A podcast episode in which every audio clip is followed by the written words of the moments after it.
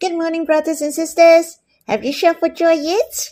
I'm shouting for joy not because of my emotion is high, but I'm exercising my faith to enjoy the truth. For example, Abba became my dear Abba. I can address God as Abba. This is the truth, the truth that I can enjoy today. I have to shout for joy. I don't have to feel good or I'm in a good situation. For I have gained his truth. The Lord is my true beloved. He is loving me and thinking of me. I can trust in him at any time.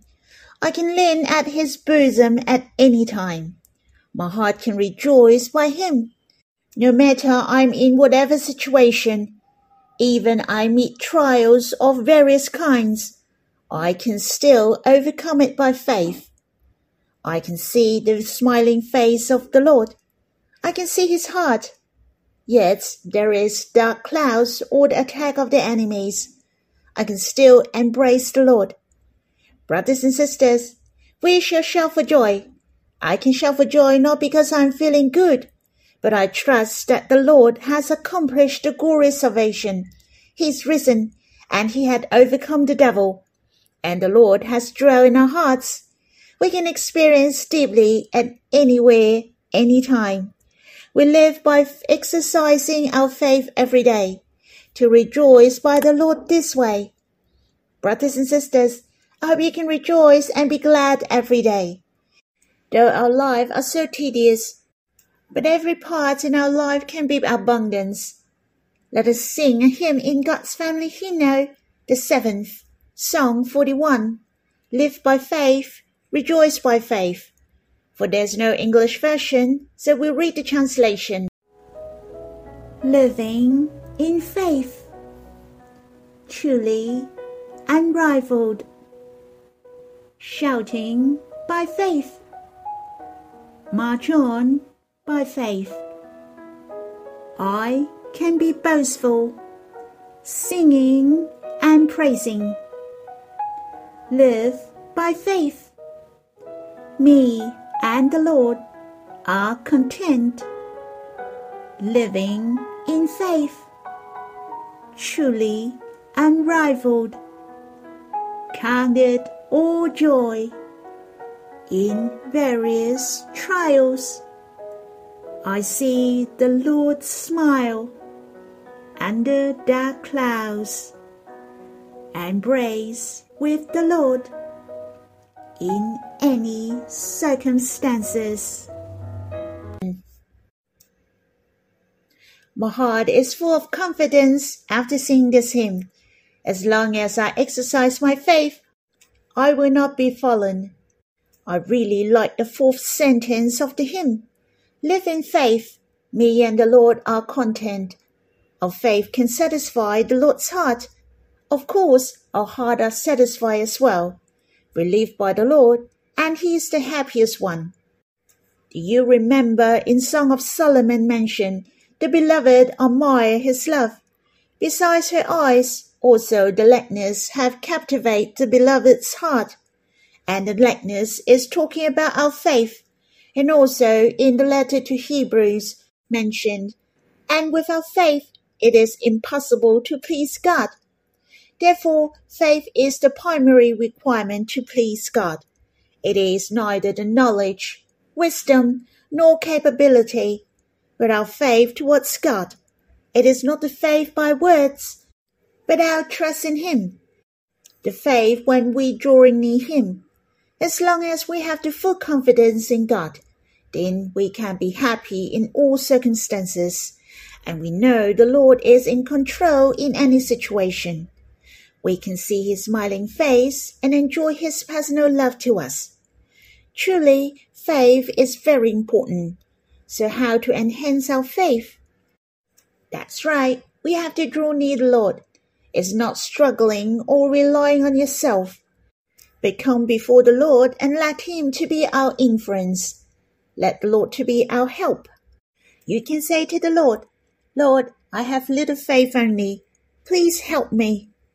If you have this faith, then there is nothing can overcome you. Let us read the translation again. living in faith, truly unrivaled, shouting by faith, march on by faith. I can be boastful, singing and praising. Live by faith. Me and the Lord are content, living in faith, truly unrivaled, counted all joy in various trials. I see the Lord smile under dark clouds and praise with the Lord in any circumstances. Should we pray after finish with this hymn? Lord, it's so precious. Our faith can captivate your heart. Your laws in our faith and love. O oh Lord, faith is truly unrivaled. Those who trust in you will not be put to shame. Thank you that we can rejoice and be glad by your victory and the advocacy of your salvation we can exult over the enemies. Lord, may you grant us the full confidence to experience and enjoy you the days ahead. Lord, help us to be the one with faith, to offer our faith, to follow you with confidence to the end.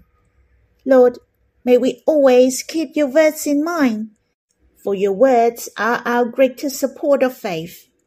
Lord, May you bless every one of us greatly this year so that we can experience and enjoy you.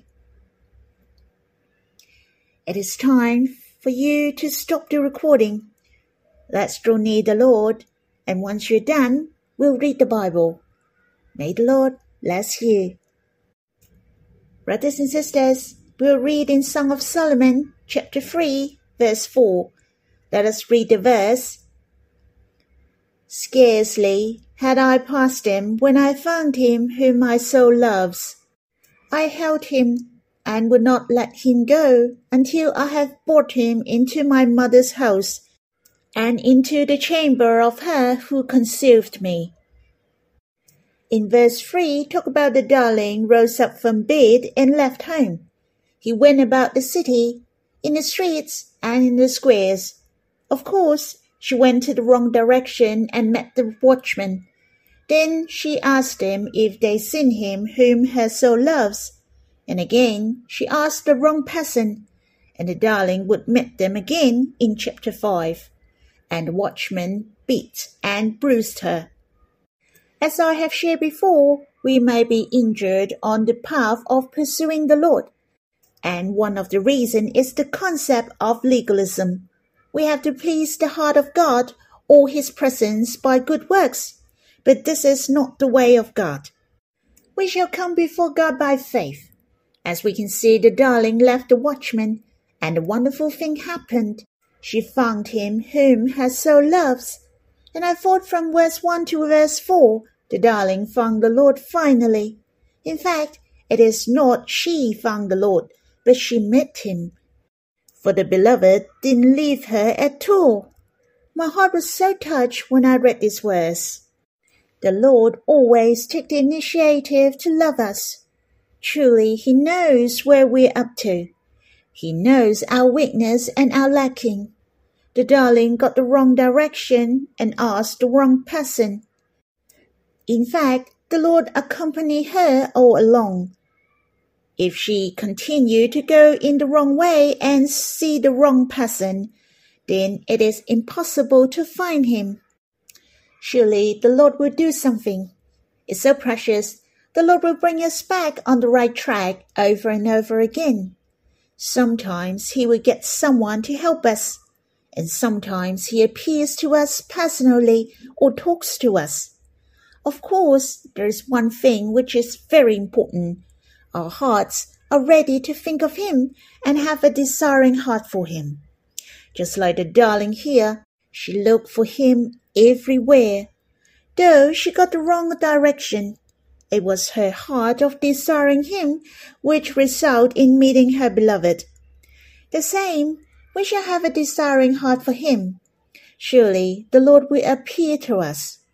If we have a desiring heart of him, we shall depart from the obstacle in order to gain him. Hence, when I think again from verse 1 to verse 4, it's so treasurable that the darling met the beloved in the end and she's making the progress every now and then. And every step of her improvement talked about her turn away. Firstly, she left her bed and her house. She went out and sought for him. So she went into the city, and later on she couldn't find her beloved in those crowded area. Therefore she left again and met the watchman. And this verse mentions she passed him as well. Brothers and sisters, are you willing to leave your comfort zone? Are you willing to leave those crowded places and go to somewhere quiet with the Lord alone? Are you willing to get rid of those concepts of legalism and exercise your faith to enjoy the love and grace and come before the Lord? To depart every now and then to give you the improvement we shall enter into the unpredictable riches of the Lord. We shall depart and enter into the depth of his heart, to enter into the Holy of Holies. So we have to leave, to depart from the obstacles which hinder us to know the Lord. I remembered when I was a young believer, I have many bad habits and interests. Especially, I was a Boy Scout. It was a big influence to me. After I believed the Lord, I was in a bread-breaking meeting. My heart was so touched. But the bread-breaking meeting is held on Sunday, and the Boy Scout gathering was also held on Sunday, and it was a difficult decision for me at that time. But my heart was drawn by the love of the Lord, and I decided to quit at last in order I could join the meeting on Sunday. I decided to be a Christian who loved the Lord. I didn't regret at all, for I knew the decision I made was right. Truly, I was closer and nearer to the Lord, and I knew Him more. Brothers and sisters, it is so worthy for you to forsake the things for the Lord or for pursuing Him. You will experience and enjoy the Lord more. Your relationship with the Lord will be closer and nearer. Nothing is more important than our relationship with the Lord. Paul had suffered the loss of all things and count them as rubbish, in order that he may gain Christ. The other thing I like to share is the darling meets the beloved, and she took the initiative to get hold of him, and she even brought him home. In chapter 1 and chapter 2, it is the beloved who took the initiative. The king brought her into his chambers and the banqueting house but here the darling met the beloved, and she has taken a more proactive approach. She held him and would not let him go. She brought him home. The more we experience the Lord, the more natural is our relationship with the Lord. Not only the Lord loves us, but we love the Lord in return. It is an interactive relationship when we love each other. The two of you will express to each other it shouldn't be proactive unilaterally. We can bring the Lord to go here and there, to draw near Him at different places. We can go to the mountain with the Lord, to the seashore, and of course, we can go to the park or different places. Hence, it is a reminder to me and you all, not only we draw near the Lord in the morning, but during the whole day. Our hearts can come to Him throughout the day not the love of the Lord draws us, but we have set the Lord always before me, like David. Can we set God here and there, or even before us? What it means here is to take the initiative to draw near God. To set God before you means you can always come and see God. You can always see His face. I found the meaning is very similar to the darling got hold of him and would not let him go. I appreciate the heart of the darling that she wouldn't let him go. Brothers and sisters, when we draw near the Lord and we come to the stage which is very sweet, truly we really wouldn't want to go. There is no specific time for this sweet and wonderful moment. Normally, I was drawn by him in the morning that I wouldn't want to go, but I also experienced when I walked with him leisurely the same. I was drawn by him and wouldn't want to go. Brothers and sisters, I hope we can get hold of the Lord and wouldn't let him go like the darling. Let us enjoy him. You see, the darling has a big difference compared to verse 1. She cares and has a great desire to the Lord very much. No longer she sought him on her bed. She has entered into a new stage. She went into the chambers again. And it is a very special this time, not the chambers of the king, but her own.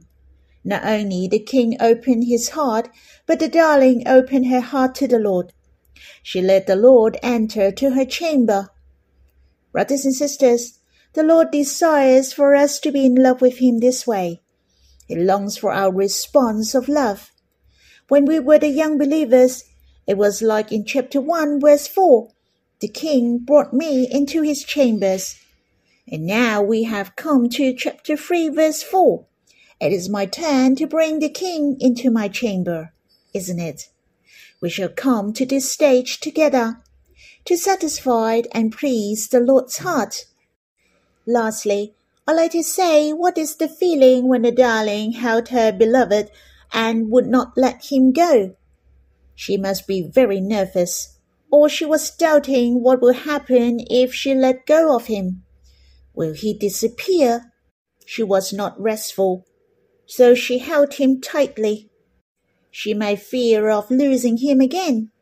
As I mentioned, I had that experience before. I believed many brothers and sisters experienced that as well. They were drawn by the Lord deeply and were enlightened.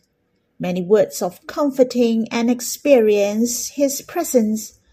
When the brothers and sisters asked me, How was my quiet time with the Lord? I had a lot to share happily, but sometimes it was very plain, not a lot of sweet experience. Then my mind was wandering around, so I couldn't draw near the Lord. It was the ups and downs experience when I newly believed. My spirit was not joyful, but my spiritual stage was up and down. Sometimes my spirit was high and low. It was the feeling of worrying about gains and losses, I longed to hold on those sweet feelings. The darling held her beloved and wouldn't let him go, for he has an eager heart for the Lord. She longs to draw near him, but it has shown she is lack of confidence. She is scared to lose the Lord, or she has the fear that she couldn't draw near him. The reason is that we don't understand our union with the Lord. He has dwelled in our hearts we don't have confidence to enjoy the truth. This darling have rooms for improvement and to go beyond herself. Brothers and sisters, it's true. In the early of year 2000, seemed my spirit has stand still. Seemed there is no breakthrough. But when I understood the sweet daily living, sing and worship, the short prayers in life, then I understand how to exercise my mind. It was a great help to my spirit when I practiced the sweet daily living and sing and worship. It was a big penetration. My feeling of insecurities had gone. Truly, I can enjoy the Lord every day. I can enjoy and experience Him when I come before Him every day. It was not by feeling, but by exercising my faith, especially when I practice the sweet daily living, sing and worship. It is so easy for me to enter into worshiping and think of the Lord. And I can enjoy Him easily. My heart is touched even for the very tiny matter, and I'm easily drawn by the Lord. I find my life is so sweet with the Lord. Brothers and sisters, no matter how long you believe the Lord and how old you are, our life and our relationships with the Lord can have to break through again and again. Our relationships with the Lord can soar to a new height. I know my relationship with the Lord has not reached the top. In fact, there is no end, and it can elevate continually. I really enjoy the life of joining heart to heart with the Lord, but it is not yet enough. I shall love Him wholeheartedly and steadfastly. Brothers and sisters, let us have the common progress. I hope you have some time to quiet yourself and draw near the Lord. Let's open your heart and bring the Lord to enter into your chamber. Let's pour out your heart to Him. May the Lord bless you.